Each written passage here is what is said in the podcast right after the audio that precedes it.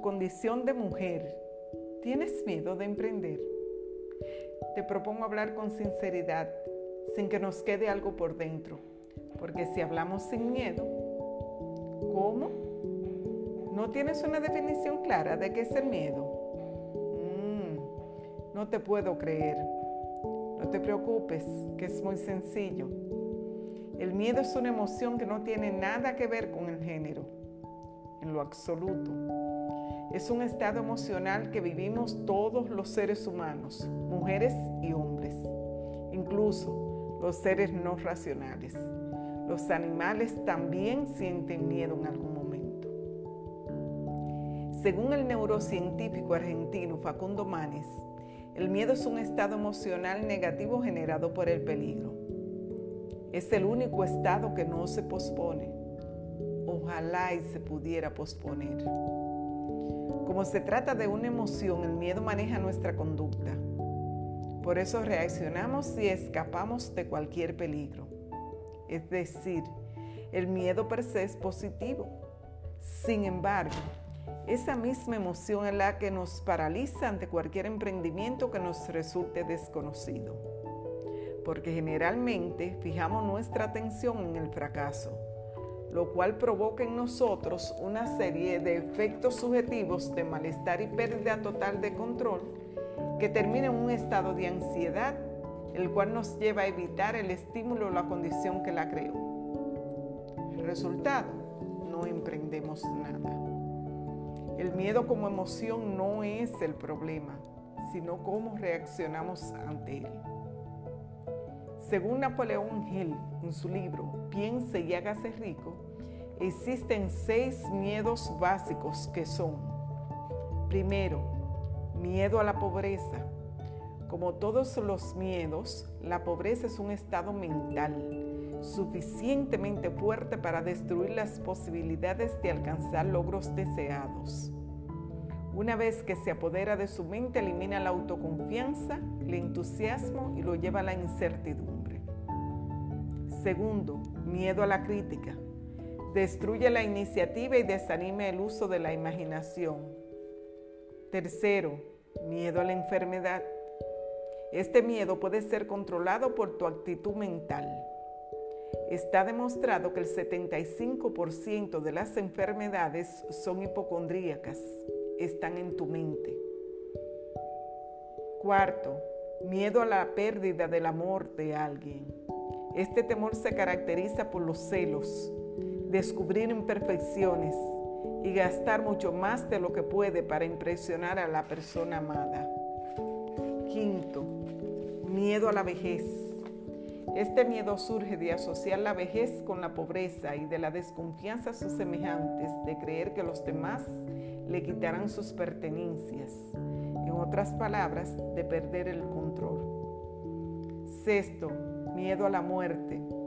Este miedo se debe a los grandes mitos de las religiones y las confusiones de a dónde voy, qué va a pasar, cuál es el futuro. El sentimiento de miedo es un sentimiento creador. Todo lo que el hombre puede crear lo crea primero en su mente. Por suerte el hombre tiene la libertad de elegir y controlar sus pensamientos. Es muy probable que tú me digas, bueno, entonces, ¿cómo lo enfrento? Muy bien, excelente pregunta. Escucha estos tips que te enumero a continuación. 1. Identifica la creencia o el estímulo de dónde procede el miedo. Por ejemplo, si tus padres te decían que no dejaras un empleo seguro para ponerte a inventar, es muy natural que sientas miedo para iniciar un emprendimiento. 2. Acepta antes de comenzar que podrías fracasar. Sí, como lo acabas de oír. Es muy normal fracasar y fracasar muchas veces antes de triunfar. No espere triunfar desde la primera vez que lo intentes. No. El comienzo es una prueba de ensayo y error, ajustando y cambiando hasta que lo hagas bien una sola vez. La mejor actitud es ver el fracaso como parte del proceso. Recuerda que las únicas personas que no fracasan son las que no hacen nada. ¿Y cómo hay de ellas, verdad? 3. Mira cada emprendimiento como una aventura. Cada caída en esa aventura tendrá su propia historia. Según el multimillonario Jack Cowen, cuando eres joven puedes darte el lujo de fracasar, porque puedes volver a empezar de nuevo. Tienes tiempo. Y cuando ya eres mayor, necesitas el estímulo. En conclusión, joven o viejo, lánzate a la aventura. 4. Construye una red de seguridad económica y emocional. La económica te permite siempre comenzar de nuevo, mientras que el emocional te da la confianza de que, no obstante el resultado de tu acción, siempre habrá alguien ahí que seguirá confiando en ti, que está listo a prestarte su ayuda. Puede ser tu familia, un segundo oficio, un amigo, etc. 5. El miedo a emprender es el miedo a lo desconocido, una consecuencia de la ignorancia. El riesgo está en tu mente, producto de tu ignorancia. Según los vaya adquiriendo, el miedo va desapareciendo. La valentía y el coraje se consiguen con la experiencia. 6. Evita entrar en un estado de negación. Recuerda que sentir miedo es de humanos. 7. Mire el miedo como una oportunidad para crecer. Una vez que te decides actuar, aunque estés temblando, enfréntalo para que lo elimines definitivamente.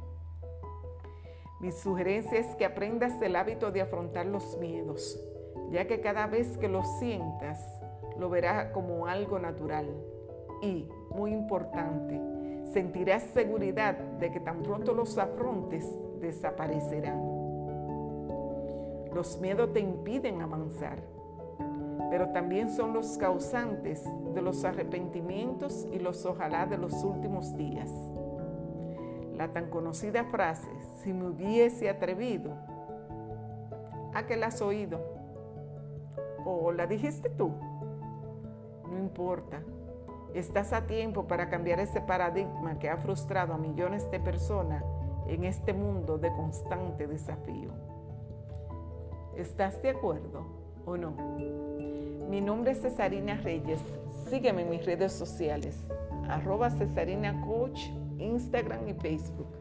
Cesarina Reyes en LinkedIn. Te desafío. Volemos juntas.